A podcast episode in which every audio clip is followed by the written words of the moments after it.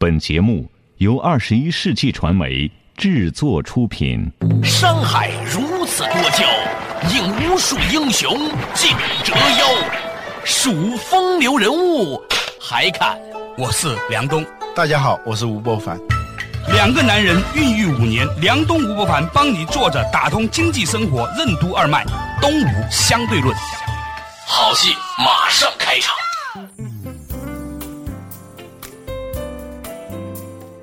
坐着打通经济生活任督二脉，大家好，欢迎收听《东吴相对论》，我是梁东，对面的依然是二十一世纪商业评论发现人吴伯凡，老吴你好。大家好，最近我不是经常去江苏嘛？那天呢，他们又有一个挺有意思的小项目活动，挺好玩。细节是我当时泪奔了。你知道，可能年纪大了之后很容易动感情，易感啊，易感啊。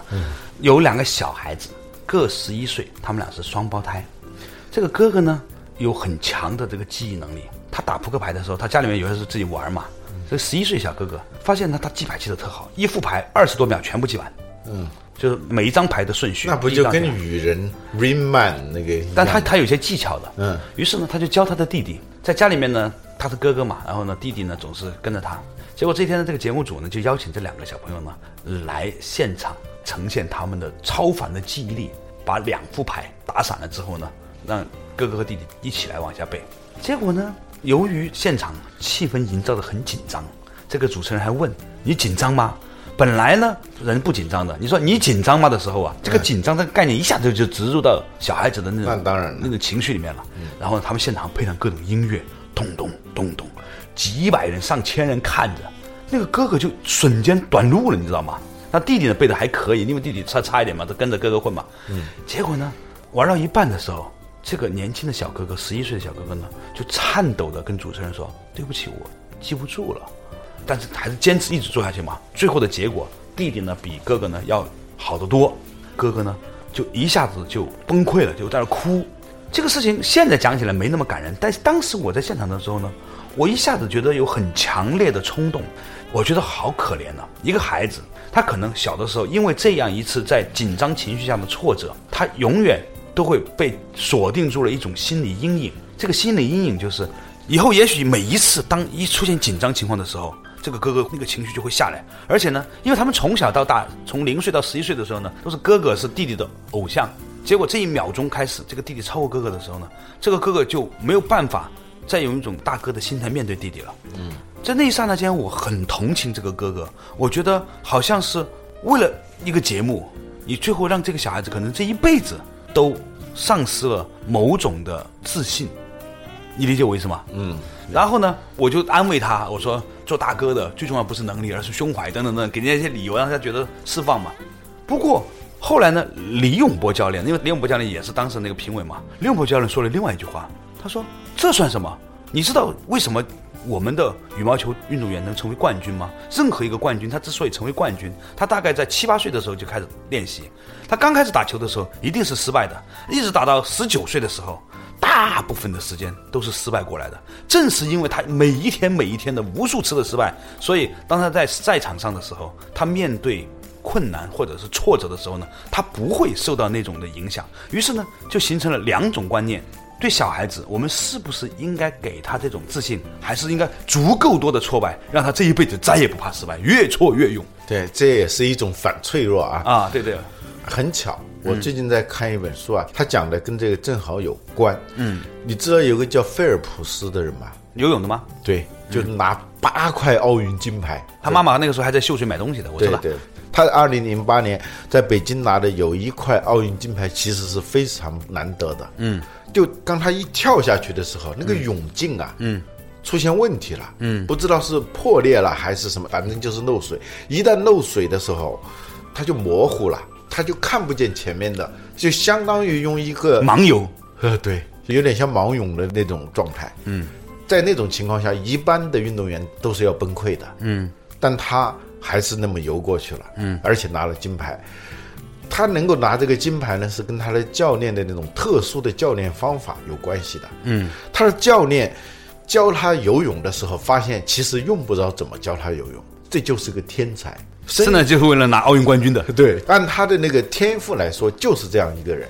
但是呢，仅仅是凭这一种能力，他是拿不了奥运冠军的。这就像那个埃蒙斯，我们以前经常讲到的那个中国人民的老朋友埃蒙斯啊，他每次都在关键的时刻把他的金牌都让给中国运动员嘛，是吧？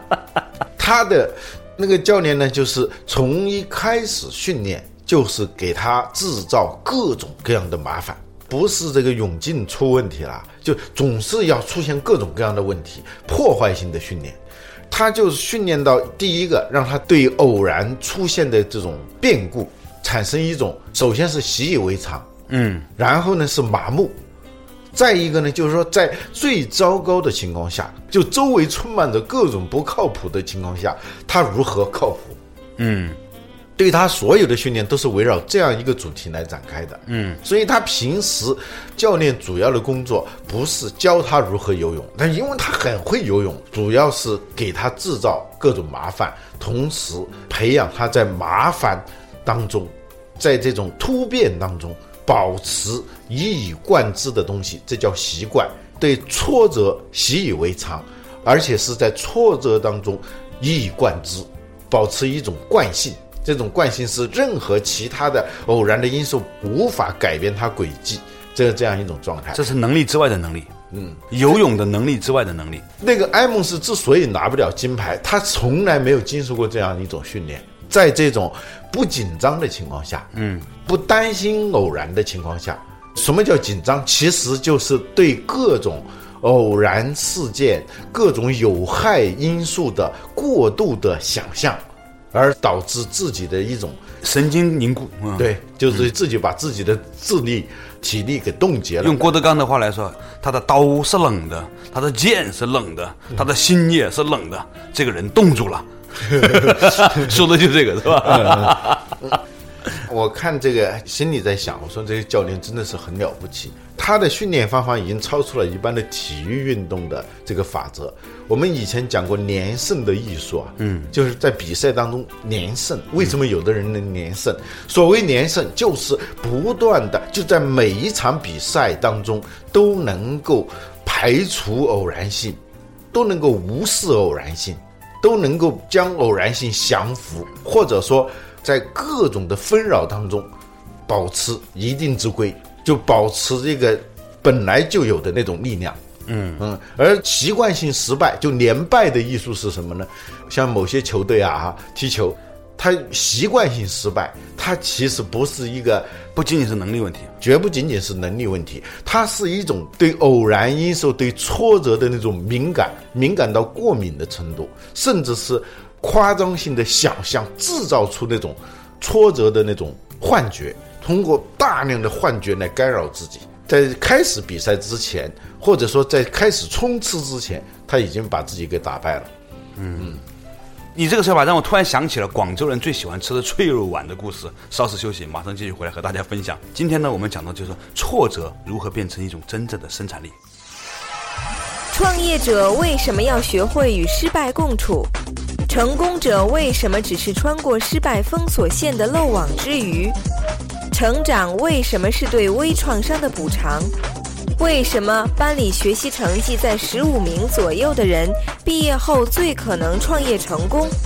欢迎收听《东吴相对论》，本期话题：成长的正道。不一样的商业智慧，不一样的平安银行，全领域专业金融服务，打通经济生活任督二脉，让您的财富生活轻松简单。平安银行真的不一样。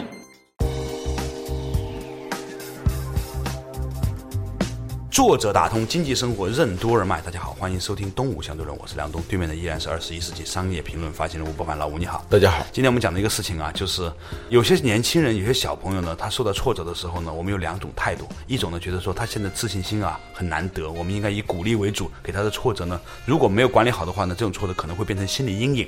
那另外一种观点就是说，他挫折了之后呢，应该再给他一些挫折，经常挫折之后他就习惯了，习惯了之后呢，他就能够超越这些挫折了。嗯，老吴呢就讲的菲尔普斯这个天生就适合做游泳冠军的人，他的教练是怎么训练他的？就是不断的给他制造各种不靠谱的，一会儿眼睛坏，一会儿怎么怎么样，让他呢对于各种偶然发生的这种不靠谱呢，产生那种充分的接受。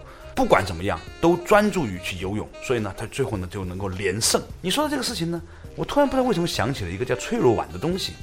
吃过广东火锅的人都知道，有一种皖鱼叫脆肉皖，它的那个皖鱼的肉呢，拿火锅涮的时候呢，非常的爽甜，甚至呢不像一般的鱼肉绵绵肉肉烂烂的，它更像鸡肉咬在嘴里面刷刷刷的。我很喜欢吃这种脆肉皖。有一次我就问，为什么这种皖鱼它就是这样的呢？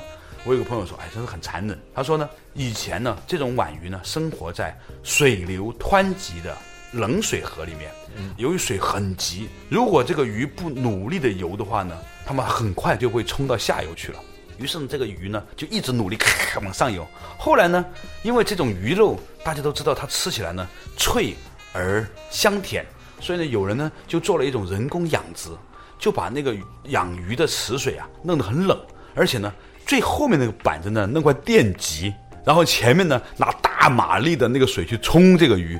如果这个鱼一碰到那个电极的时候，啪会打起来。所以呢，它一出生的时候呢，它就不停的要往前游，迎着那个冰冷的、动力很大的水去游。然后呢，从小鱼苗一直游大之后呢，就变成了脆弱丸。当然，这说起来真的是很残酷的一件事情。我觉得呢。以后我们都应该慢慢去素食哈，去戒除的这些东西。其实我们吃的所有动物，说白了都是这样的一个类似的情形。不过这个故事很励志，你知道吗？就是生于忧患，死于安乐。因为这种冰冷的河水的刺激和电极板，还有这种湍急的水呢，令得它的这个机制非常强劲。那么引申而来，对于小孩子的教育也是如此。就是现在我们很多听众，你可能也有孩子哈。现在的小孩子呢？我们都在提倡所谓的正向激励，有事没事就你真棒是吧？你看到很多爷爷奶奶说，我们家真棒是吧？就是疯狂表扬。过去呢是过度的管束，对，说你这不行那不行，不知道是什么时候开始，就是转向了那个各种教育机构，无论是正规的教育和那些很不正规的教育，他都要教你那种每天要对着镜子说十遍、二十遍，我是最棒的，要挥起拳头 fight fight fight，就那样。不对，小孩子也是这么教育，说你真棒，你真棒，好像他的背后的逻辑呢，说是小孩子的自信心啊很重要。如果他小的时候说的错太多呢，人会变态。只有那些小的时候呢，就得到了充分的肯定的人呢，他才不会那么在长大的过程中到处要求讨认可、讨肯定。这种方式，如果按反脆弱那本书来说呢，它其实是最脆弱了。就你是建立在所有周围人对你的那种恭维，自己对自己的恭维，各种肯定，使得你建立了某种自信。这种自信是一种非常脆弱的自信，你不可能不遇到挫折的。每天早上起来对着镜子说二十遍“我是最棒的，我是最棒的”，一上那个公司里头，老板把你臭骂一顿，这是很常见的事情。这是为什么八零后、九零后很容易辞职的原因呢？都不能批评的，嗯，话说稍微重一点，他就觉得我已经很了不起了，我到你这儿上班很给面子了，你还批评我，立马就辞职，裸辞。现在很多年轻人不都这样吗？是吧？嗯。所以呢，这就引发了我的一个思考：到底我们给小孩子的教育，应该是以挫折为主呢？还是以表扬为主呢？还是哈弗哈弗，就是一半一半呢？还是三七开呢？还是倒三七开呢？表扬该怎么表扬？批评该怎么批评？挫折该如何挫折？其实我们以前讲过，说创业过程当中一定要学会与失败共处，就是把失败认为是必然的，是必然的，是常态，把成功想象为偶然的。因为事实上就是如此，你就好像是什么偷越那个封锁线，就过去那种小说里头讲的封锁线，三步一岗，五步一哨，都是敌军的那个哨兵。那你最后成功，你能够从这个封锁线出来，就是带有相当的偶然性。通过你自己最大的努力，同时加上一些特别。难以复制的那种运气，你就出来了。事实上，好多成功都是这样。那些讲成功学的人，他是把这个逻辑给颠倒过来的，就他以为成功是必然的，让你永远想到的是成功。其实呢，很多的所谓的成功者，不过就是在失败的那个封锁线里头的漏网之鱼而已。嗯，有一种观点认为呢，人都是善良的。小孩子的教育呢，也告诉他别人都是好人，哪怕是有这样的问题的话呢，其实他本性也是善良的。现在不是很多人在国学教育嘛？那这些小孩子呢，也都学得挺好。不过呢，有些家长后来就悄悄来问我，他说：“如果我儿子都学的这些都是很经典的东西啊，经典的东西里面都是讲别人好自己好嘛，然后以君子的方法来要求自己嘛。他说，如果我儿子真学成那样，回头一到社会碰到那一些不学国学、不学经典、不靠谱的人，那么我们这些受到很好的教育的孩子会不会很受伤、很挫折呢？我说有可能。但是这个东西的尺度怎么把握？你应该告诉孩子这个世界是美好的呢，还是应该告诉孩子们这个世界其实很险恶呢？对啊，老吴，我很想向你请教这个问题。我们说这个反脆弱的能力是怎么培植起来的？它叫微创伤。就在这里头，他要把握一个原则，就是微创伤、微挫败。小孩啊，他在成长的过程当中，不断的要给他创伤，嗯，不断的要给他挫败。但这种挫败呢，有点说你说的那个痒。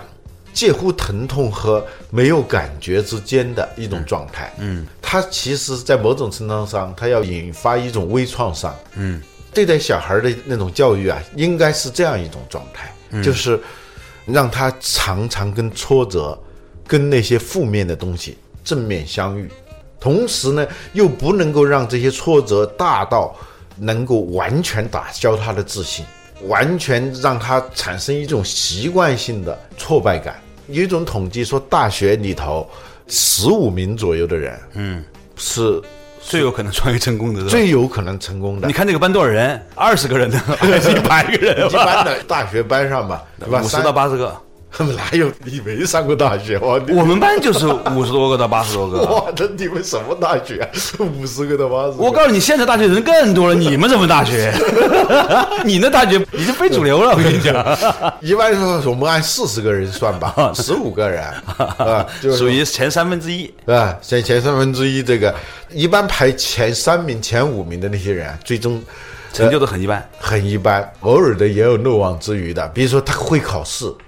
他一层层的经过那些考试，他能够当个教授啊什么的，这也算一种成功啊，是吧？我们所说的成功，就是将自己已有的这种潜能，把它尽可能的释放，其实就是你的半径嘛，你的影响力半径。就是成我想要怒放的生命，是吧？稍事休息，对不起啊，老吴呢？今天跟我们探讨的话题呢，其实也是我一直想向老吴请教的，到底给小孩子的教育应该在多大程度上的挫折是合适的？这个比例怎么拿捏？对于一个草创的公司也是如此。稍事休息，马上继续回来。坐着打通经济生活，任督二脉，东吴相对论。自信和他信有什么区别？什么是自在的动力？美感和快感为什么都是适度压抑后的突破与释放？改变一个人的习惯，一个组织的文化，为什么都应该从小处着手？什么是成长的正道？欢迎继续收听《东吴相对论》，本期话题：成长的正道。作者打通经济生活任督二脉，大家好，欢迎收听《东吴相对论》，我是梁东，对面的依然是二十一世纪商业评论发现人吴伯凡，老吴你好，大家好。我们今天谈论的话题呢，就是对于儿童教育吧，有一种观点认为要。尽可能的给孩子一些鼓励，另外一种呢，就是说得从小打击他，让他呢面对挫折呢毫不手软，毫不心软。当然，最后得出的结论就是扣其两端，得其中间，肯定是以百分之多少的挫折加百分之多少的鼓励，这个度怎么拿捏呢？嗯，为什么说前十五名的前十五名呢？这些人他是按现有的教育体系来说评估，他是不怎么好的。嗯，就是五十个人的班里面的前十五名吧。嗯，对。但是呢，他也不至于说是很差的。嗯，就只要十五名左右的这些人啊，他有个特点。不受人关注，嗯，你知道有很多人是不受人关注或不受人理解，他是非常非常难受的，一辈子都是要建立在别人的关注、理解、呵护、奉承等等之上的。这样的人，一旦这个东西周围没有的话，没有人在鼓励他、奉承他的时候，没有人像他的爷爷奶奶一样的那么夸张的去建立他的自信的时候。他的空气就稀薄到跟那个珠穆朗玛峰那上头那空气差不多一样的那种状态，嗯，他就浑身乏力，做事情情绪和体力和智力都会急剧下降。这是尖子生的烦恼，是吧？啊，对，这种人呢其实是非常脆弱的，嗯啊，而这个十五名左右的人呢，他几乎他永远他的生活当中就每天都是不被关注、不被鼓励、不被重视。他的空气状态就是这样。嗯就从小缺氧，所以有点氧气呢，觉得还挺好；没有氧气算正常。而且呢，他在这个过程当中啊，他能够找到一种建立他自信的方法。如果一个人啊总是从别人那里去找自信的话，他很少在自己的身上自己跟自己找到自信。所谓自信，说白了是自己信自己，而那一种说借助于别人的鼓励来建立的所谓的自信，那是叫他信，那不叫自信。那是泰国总理。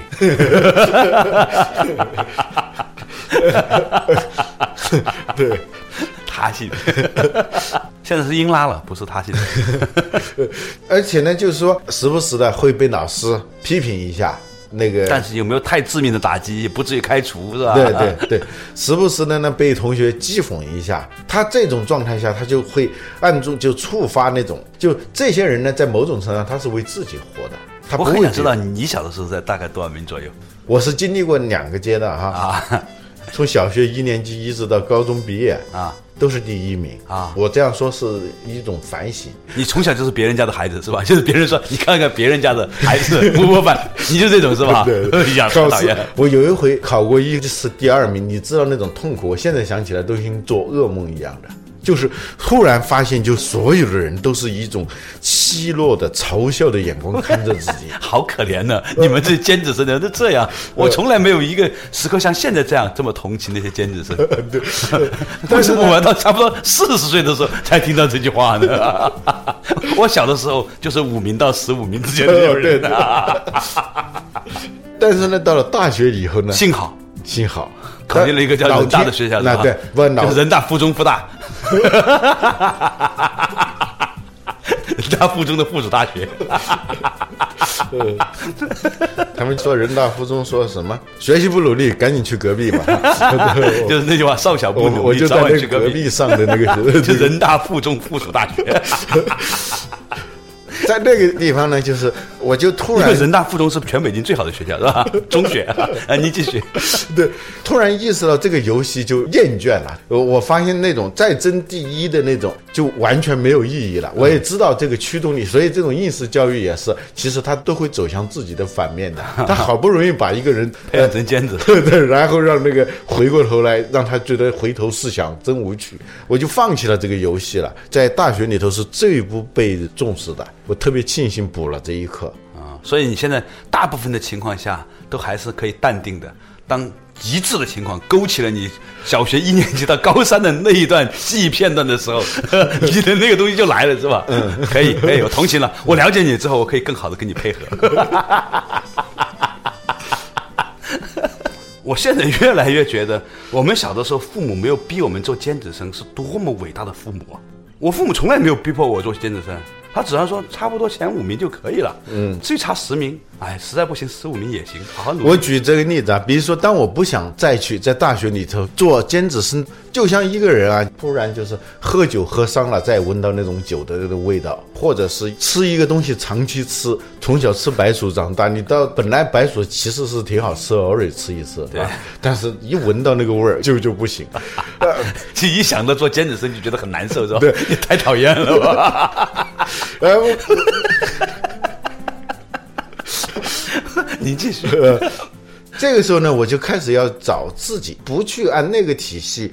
老师显然不会再表扬我了，嗯，同学们也不会认为我就因为一场考试下，好在那大学的考试跟那个中学考试还真不一样啊哎、大家也不太比那个东，西，及格就行。对，就当别人不来鼓励你的时候，有什么东西你从自内而外的觉得自己还行的啊那就你老老实实去看书呗，去写东西吧，这只能是这样。活在自己的快乐里面了。为自己去学点东西，做点什么东西嘛。当然也其实最后自己也搞得很不成功，但是我尝到了这种滋味啊，叫什么？不做尖子生的好处。嗯，对，因为我忍不住我又要笑，但是你这话其实是对的。听下来，我的一个感觉就是，做父母的呀，第一呢，你得让孩子呢有一个自在的动力，他学习是因为他喜欢这个事儿，他研究这个事儿，他因为享受这个事儿。从要我学习，嗯，到我要学习，嗯，这样一个转换，嗯，然后你同时你也知道，这个世界上可以说是百分之九十的人根本不会拿你当回事儿的，嗯，你要学会在这样一种场景里头生活，这不是说没有自信了，嗯，你是回到了一个现实。就你从那个过去给你制造的种种幻觉，所谓那种自信，其实是他性的那样一种幻觉里头，你回到比较真实的去面对一个个的问题。这个时候呢，会形成一种叫补偿，就是你通过不停的那种小挫折，你去面对它，你去解决它以后，尝到了一点甜头，然后再遇到挫折又尝到一点甜头，它是这样成长起来的。就是为创伤导致的补偿，就是成长。无论是体育比赛，就是运动员的训练，还是我们作为个人的一个自我成长，其实都是应该从微创伤、微挫折里头不断的去强壮自己，或者说你将挫折、不幸、失败、不幸所有这些东西认为是一种常态的东西。嗯，通过跟这些东西的较量当中，感受到一种成就感。无论是一个人改变自己的习惯。还是一个组织要改变组织的习惯，其实就是组织的文化。你一定要从一个很小的习惯改起，就是不那么难的习惯开始改起。一个人一看自己浑身都是毛病，我要改掉什么什么，改掉一二三四五六七八九十，就你改一改，发现最后改不掉嘛。这些挫折、这些失败，让你最后放弃，一定是从一个看似很简单、有一点挑战难度，但是可以解决的问题上面对开始，是吧？对对。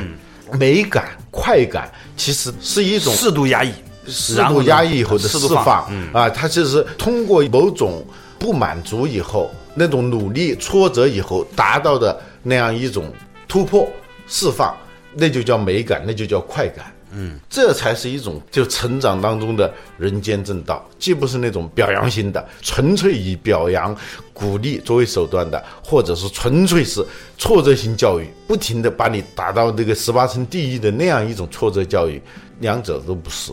所以呢，今天我们跟老吴聊的话题啊，其实再一次坚定了我的一个想法，就是挫折一定要有，但是不能太大。差不多呢，处在百分之二十到三十的这个度的过程里面，可以解决，可以跨过，然后呢又要迎来。这样的话呢，在不断的小挫折的累积过程当中，成长出来我们与挫折、失败共存，并且转换失败为进一步的成功的这样的一种心智模式。也许这是我们给孩子的最重要的礼物。好了，感谢大家收听今天的《动物相对论》，我们下一期同一时间再见。